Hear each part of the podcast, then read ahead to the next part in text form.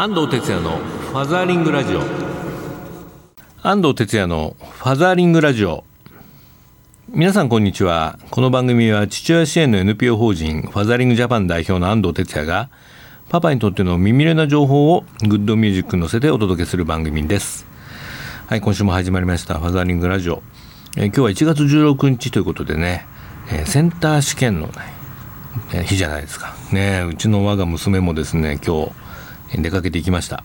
ね、今頃試験問題に向かってるんじゃないかなと思いますけれども、まあ、いよいよ受験シーズン本番ということでね、まあ、親としてはもう何もできないんですけれども、まあ、子どもたちが風邪ひかないようにね。いろいろこう家で準備もしたりしてました。なんとかねうまくいって早く、桜が咲くね、えー、ニュースを待ちたいなというふうに思っています、えー、皆さんのねご家庭でも受験生にいたら、まあ、大変なえー、冬ですけれどもなんとかねみんなで乗り切っていただきたいなというふうに考えます。ファザリングラジオではツイッターも受付中です。ご利用の方はハッシュタグシャープ 842FM をつけてつぶやいてください。それではファザリングラジオ今週も30分間よろしくお願いします。この番組は少子化問題の解決を目指す一般財団法人ワンモアベイビー応援団の提供でお送りいたします。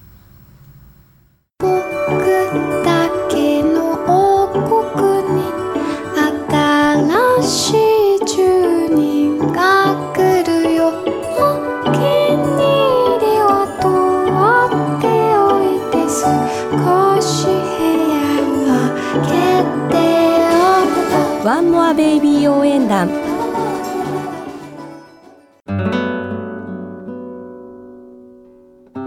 ァザーリングラジオ FM 西東京からお届けしています。ここからはインフォメーションのコーナーです。このコーナーで子育てに関するニュースなどパパやママたちに知っていてほしい最新トピックスを紹介しています。今日はですねファザーリングジャパンの新しいプロジェクトで今マザーリングプロジェクトってのがあるんですけれどもえー、そこで開催になるマザーリングカレッジについてお届けします。えーまあ、ハザンジャパン今年で10周年ということでいろんな授業を計画してるんですけどもね、まあ、この4月1日からあの女性活躍推進法が施行になります。まあ、政府からはその女性活躍推進でもうだいぶ前から言われてるんですけども企業の中にも、まあ、今エクボスが増えたりしてる状況の中、えー、そんな今だからこそ子育てしながら働く女性自身をターゲットにしたスクールマザーリングカレッジを開校します、まあ、自分自身で働き方や家族の在り方をデザインしながら仕事で最大のパフォーマンスを目指しつつ人生も楽しむ、まあ、そんな笑ってるママを増やす。それがこのマザーリングカレッジです。2月6日から開校で一応、まあ、初回のシリーズはですね5回のシリーズで行うんですけれども、まあ、2月6日は、えー、マインドシップということで子育てと仕事の両立のために自分の働き方をデザインするということでファザリンジャパン理事の高祖時子さんや、えー、藤江で、まあ、講師を務める育休後コンサルタントの山口理恵さんが講師を務めます。翌週13日は、えー、スキルアップということでマミートラックに陥らない育休復帰対策とキャリアアップということでサイボーズの執行役員中根さんそしてファザリンジャパンの講師社労士の新田香織さんが講師を務めます。続いて第3回はですね2月20日なんですけれどもスペシャルゲストとして村木敦子さん、ね、かつて厚生労働省の次官まで務められた方ですけれどもこの村木敦子さんが、スペシャルトークということで「私にとってワークとはキャリアとは」というタイトルでねお話しいただくことになっています。まあ、村木さんのね講座いつも満員になりますのでぜひねあの受けていただきたいなと思いますね。そして2月27日こちらはスキルアップということでファザリンジャパン理事の林田香織さんがですね2人で叶えるライフとキャリア夫婦戦略ミーティングということでやっぱりママだけじゃなくてねやっぱ夫婦パパも含めて、えー、パートナーと一緒に考えていこうという講座になります。最終回3月5日は、えー、僕がいよいよ登壇するんですけれども、まあ、終了式ということで、えー、家族と上司への手紙をですねママに書いてもらおうかなというふうに思ってます。えー、これが私のね生きる道ということでママのそのライフデザインについてね最後、まあ、意見表明をしていただいてこのカレッジが終了という形になります。こちらあのもう申し込みもね募集中なんですけども結構今あの入ってる状況に、ね、なってきてます。あのまだ空席もある回もありますのでぜひ、えー、関心ある方はね申し込んでいただければというふうに思っていますお問い合わせはファザリングジャパンの事務局まで、えー、業務 GYOUMU アットマークファザーリング .jp までお問い合わせください。ファザリングジャパンのホームページからねこちらの専用ページにも入れますのでぜひご覧になってみてください、えー、女性活躍のね推進の時代ですけれどもこの番組来てるリスナーのママたちそしてねそのパートナーのパパたちもねやっぱりそういう時代にもう来てるので、まあ、働くか働かないかは本人が決めることなんですけれども、まあ、働く働くあるいは働きたいにあたってやっぱりしっかりとこう夫婦で話し合っていく、ね、そこがまずスタート地点ですし、まあ、そのためにはパパが育児や家事をねシェアすることも大事です。当然やはり働く時間をね、えー、うまく調整しなきゃいけない。つまり働き方を変えなきゃいけない。その時にやはり重要なのが組織に会社にいるそのイクボス上司ですね。まあファザージャパンではイクボスのずっとセミナーもやってますのでこのイクボスとマザーリングあるいは男性の育休ってこれ全部もうセットになってますので、まあ、こういう形で今年ねファザージャパン10周年の授業をですね、まあ、総合的に、ね、リンクしながら進めていきたいというふうに思っています。えー、ファザーリングジャパンのね今年の新規事業、えー、マザーリングカレッジについて今日のインフォメーションコーナーではお届けしました。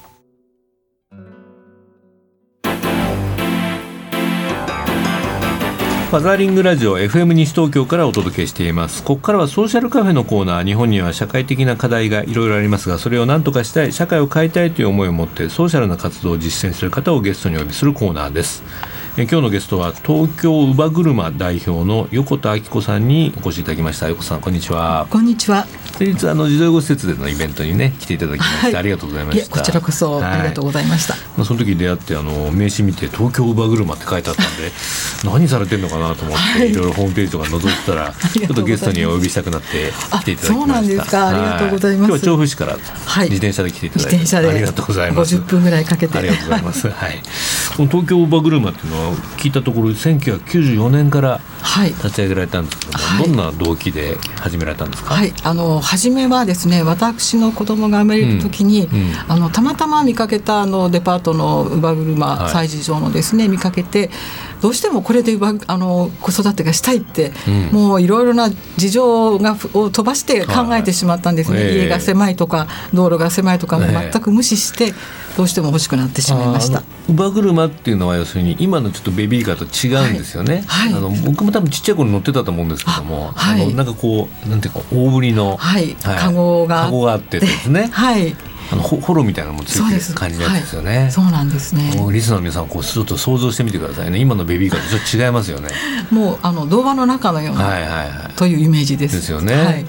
それが、えっと、最初のお子さんが生まれた時ですから、はい、何年前もう30年近く前30年前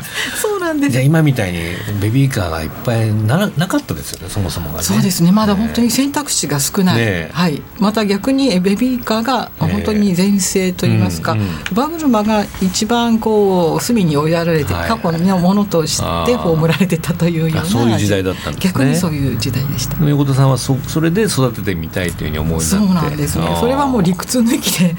わからないんですが自分でも、うん、はい。今そのパンフレット見てるんですけどもね、はい、このプスプスという商品ですか？はい。これが今エゴさんの会社の主力商品で、はい、はい、もう主力というか唯一の商品なんです。ね、はい、プスプスってフランス語で押すもの、プッシュプッシュですね。はい、そうなんです。まあ、乳母車という意味で、まあ人間らしい育児を取り戻したいという思いを込めた乳母車、はい、というコンセプトで、はい、はいえー、これはちょっと僕はもう赤ちゃんいないんですけどもね。なんか孫が生まれたらこれあぜひ。買いたいなって今一瞬思っちゃいました、ね、お孫さん向けっていう方もたたくさんいらっしゃるんですね、はいはい、なるほどね、はい、い。やでも可愛いですよね、はい、いろんなあの色があのデザインされていて。はい、はい。あのやっぱり昔のバグルマを私は使っていたんですけれども、うんはい、やっぱり鉄のスポークですごく重い、それからストッパーがないとか、いろいろな問題があって、はい、やはり車に詰めないといけないとか、うんストッパーがならないといけないとか、はということであの3人目の子供が生まれた時に、うん。うん。もうちょっと使いやすいものということを、うん。なんか、えー主人が考えましてお。作ろうと言い出して。パートナーが作ったわけですか？そうなんです。すごいですね。個人的に使うつもりで始まったのが、はいはい。はいだんだんやはりあの試作を頼むにもええ個人では頼めないとか、うん。いろいろな問題から、うん。どんどんどんどん話が大きくなって、はいはいだったら会社に、うん。ということでなぜかうん。今こういうことになっています。なるほど。でもねあのこれちょっとと最近のわ若いパパやママってまあ特徴的なベビーカーもよくしてるじゃないですか、はいもう三輪みたいなやつとかはい、もう外国製のものがたくさん入っている入ってるんですね、はい。これも一つのこう個性っていうかあそう捉えてる人もい。るんじゃないかなと思いそうですね。あのどうしても他の方がお使いになってないものを使いたいっていう方とか、うんはい。あとはですね実は今双子さんの方がうん。の利用がすごく多くなっていまして、へえあのうちもそうだったんですけれど株が大きいので、はい。はい大きいって言いますか一応あの普通のサイズなんですけれど、ええ。深いですね。深いですね、はい、それで2人は乗れてしまうんです。なるほど。でうちもやはりあの、23歳の子とうん。赤ちゃんっていうふうに乗せていたんですけど、楽しそうですね。で兄弟も乗ってしまう、うん。で双子さんだと一緒に乗れ、うん。もう一緒に育つ。なるほど。ここちらの感じですね。ああいいですね、はい。これユーザーの方からね、はい。い、ろんなあのお手紙をいただいてますけどどんな声丁寧なおが手紙を。やはりあの一緒にあのお散歩にするのがとても楽しくなるっていうふうにそれはやはりあの私も感じたことなんですけどうんこれをしてると珍しいのとなんかとてもほのぼのした感じがあるらしくって。周りから見ててもねちょっとこう声かけやすいのかもしれないですね、そうなんですね、うなんかとても皆さんがかかわいいかわいいって言ってくださって、もううちも普通の子なんですけどそう言われると やっぱり親としてはなる嬉しい。ほど。はい。皆さん。車自体にちょっとこうノスタルジーを感じる世代の人たちもいらっしゃるんでしょうね。そうですね。なので、うんあの皆さんやはり孤独ではなかったということをおっしゃってますね。なるほどね。はい、はいまあでもそういうまあストッパーかけたりとかはい。安全性にもあの気をつけてせはい。製品を改良してきはい。て今があるとい。うことですよね。はい、そうですね。ええ。やはりあの立ち上がり始めたらやはり危ないですので、うん。こういったあの枠をフェンスを取り付けていただいてそれで立って乗れるようにということで、ははい。い、やはりあのなるべく中で自由にさせてあげたい。やっぱり座りたくない立ちたいお子さんはもう立って移動すればいいのではないかという。そうですよね。発想で、はい。僕も覚えてますけどなんかねべ普通のベビーカーだったんですけどなんかもうい、なんていうのこう動いちゃって暴れちゃってずりずり落ちちゃったってケンさんがこれだったらおまあ落ちないっていうか逆にね自由ですよね。はい、なのでうんあのいやどうしても捕まり立ちし始めたお子さんなんかは、はいはい。特にもう立ちたくて立ちたくて仕方がない、そういう方はもうだったらそのまま移動しましょう何歳ぐらいいまでいけますこれって？あ3歳まであ皆さん3歳までは双子さんでも大体3歳までお使いになっています。そうですか。はい、でやはりあの私もそうだったんですけど、うん。とても愛着が出てきてしまうんですね、うんうんうん。ですのであのなんて言うんでしょうリサイクルをして、うんうん。あの修理したり、うん。メンテナンスしたり部品を交換したりして、はいはいは新しい方にお渡ししたりやはりもう次の孫の代まで使っていただきたいという気持ちで。ですね。はい。まあ結構新しいのはどんどんモデルチェンジしますけどこれはこれで逆にね変わらない良さみたいなこれはもうなんか、うんずっと次の代の方まで本当に修理して、うん。だんだん現実味を帯びてきました。そうですか。はい。ね、まあ、この番組あの子供のいるねパパやママや、はい。まあ、これから生まれる予定の方も聞いてますんでね、はい。ぜひちょっとあのベビーカー買おうかなと思ってる人はね、はい。あの東京バグルマチェックしていただきたいですね。そうですね、はい。最初のうちは本当にベビーベッドとしてお家の中でお使いになったり、あそうかそうか。それをセットできるわけですね。そうなんです。もう今フローリングのお宅が多いのでうちも本当狭いとこだったんですけどまず最初はベビーベッドにして、うんそれからお外に行ってからもあの外で寝てしまうって、移し替えるともう泣くので、うん。起きてしまうので、うん。もうそのまま外から中に入れてしまう。なるほど。そうしたらそんなそれいいかも、はいうん。それが。僕あのベビーカーで寝たやつをまたね 抱っこして家に連れていくと必ず起きて泣き出しますから。そうなんです。それをこのままそうかカゴごとこう移動できるという。そうなんです。もうねあのフローリングだったのでもうそのまん。ま、ちょっと汚れますけど拭いたりして、はいはいはい。もう寝た子を起こすよりは、ねえ。もうずっといいということで。合理的かもしれない。はい、それが実は一番良かったです。ああなるほどね、えーで皆さん今はそんな風にあのまあカバーをつけたりなさって、うんうん。あの中に中も外もうん。もう使っていただいてます。そうですか、はい。ねまあ、そういう横田さんもさ3人のお子さんを育てられたお母さんということで、はい、最近の、まあ、若いパパパやママの子育て見ててどんなふうに思われます、そうですね。あのうちのお客様たちは本当に皆さんね、うん、お父さんもパパもママも一緒に楽しんでいらっしゃるので、うん、本当に幸せなお子さんたちばかり目にしていてその点はあのなのでやっぱり逆にですね、そういうこういう歯車で育つ本当に幸せな赤ちゃんとやっぱりなかなかそうではない過酷な状況のお子さん、もう差が激しいということをなんかとても感じます。まあ、この間ね施設でお会いした時もそんなことをおっしゃってらっしゃいますね、えー、もう本当にこういうあの可愛がって大事に育てられる方を見てると余計にそうでない方っていうのは感じてしまいます。すね、はい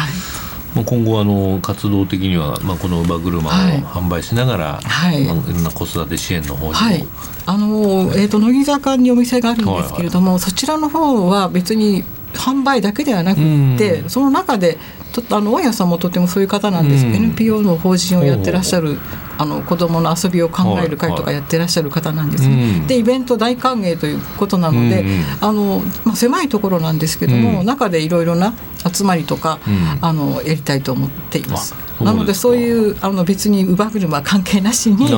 そういうご要望がありましたらぜひお使いになっていただきたい。あそうですか、まあ、僕もあの絵本の読み聞かせやってますんでね。あそういうこともよかったらね。ぜひ、はい、見てみたいですね。はい、はい。ね、今日は本当にあのちょっとノスタルジックな車ということで、はい、なんかちょっとのほほんと。いやいいですよね。あの本当これもなんか結構パパたちってこういうあのなんていうかな子育てギアというかグッズにこうはまりはまる人も多いんで。そうですね、うん、これも一つのあそう、パパが方が気に入ってくださってあの奥さんを説得するというケースもケースもある結構あります。そうですか、まあ、ぜひね興味ある方はあのインターネットでね東京バグルまで検索していただくと出てくると思います。はい、はい。はい。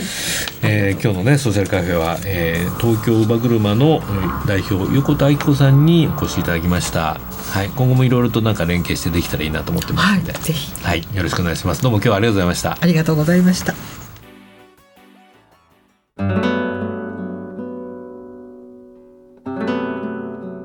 絵本コーナーパパ読んでです。このコーナーでは週末パパが子供と読みたいおすすめの絵本をご紹介します、えー、今週の一冊はこちら。ぴょーんという絵本ですね。ちょっと読んでみましょう。ぴょーん。カエルがぴょーん子猫が。ぴょーん犬が。ぴょーんバッタが。ぴょーんうさぎが。ぴょーんはい。まあこんな感じでですねあの1ページずついろんなまあ動物がこうジャンプをしてるシーンが出てくるんですけども。まあ、この絵本はあの僕もよく絵本ライブの冒頭でやるんですけどねあの最近、えー、赤ちゃんをですねやっぱ連れてこういう絵本の読み聞かせに来るお父さんやお母さん増えてるんですけども、まあ、まだやっぱりストーリーとかわからないじゃないですか。でそういう時にこのピョンをねまず僕やるんですけども一緒にこの子供をねこうあの脇をこう抱えてパパやママがこうリフティングをするんですね。その動作と合わせて読むと非常にねえー、盛り上がってみんな笑顔になるという絵本なんですね。ですのであのリスナーの皆さんもまだねお子さん絵本もっとたくさん読みたいパパいると思うんですけどもまだちょっとストーリーとかがねあの分からない場合は、まあ、こんな絵本から入ってみるのもいいんじゃないかなと思って今日はご紹介しました。絵本ナビにもねこんなレビューが来ています、えー、こちらはぴょーんじいさん。50代の、えー、じいじかな、愛知県の方ですね。朝孫にピョンを読むのが日課になっていていつの間にかピョンじいとニックネームまでつけてもらいました。やっぱおじいちゃんですね。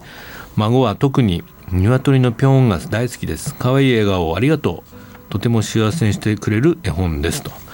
はい、ね、おじいちゃんもこの絵本を使ってねお孫さんと毎朝もう楽しんでるというね風景がね目に浮かびます。はい、えー、今日の絵本は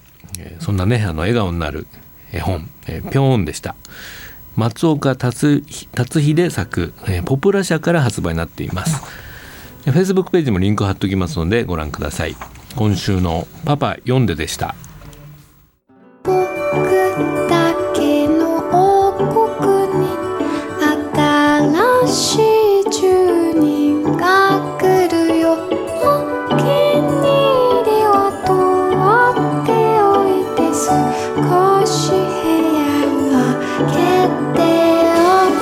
ワンモアベイビー応援団。フ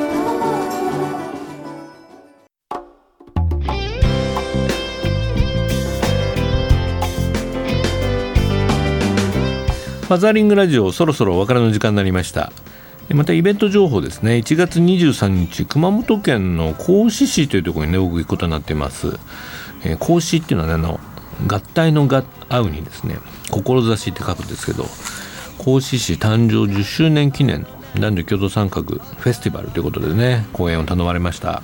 ワクワク子育てパパの出番です。仕事と育児のハッピーバランスということで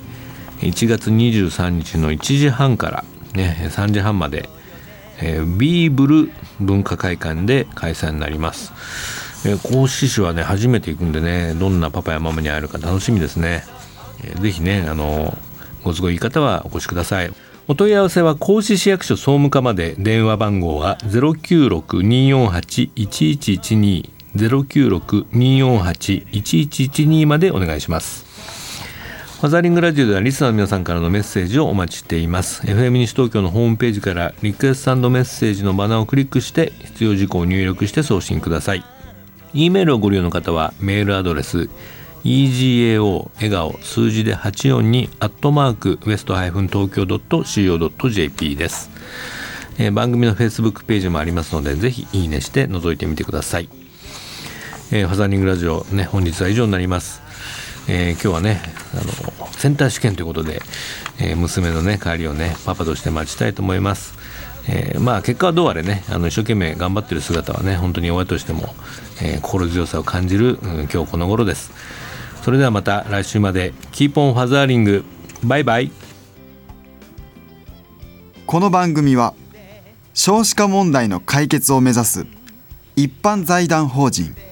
ワンモアベイビー応援団の提供でお送りいたしました。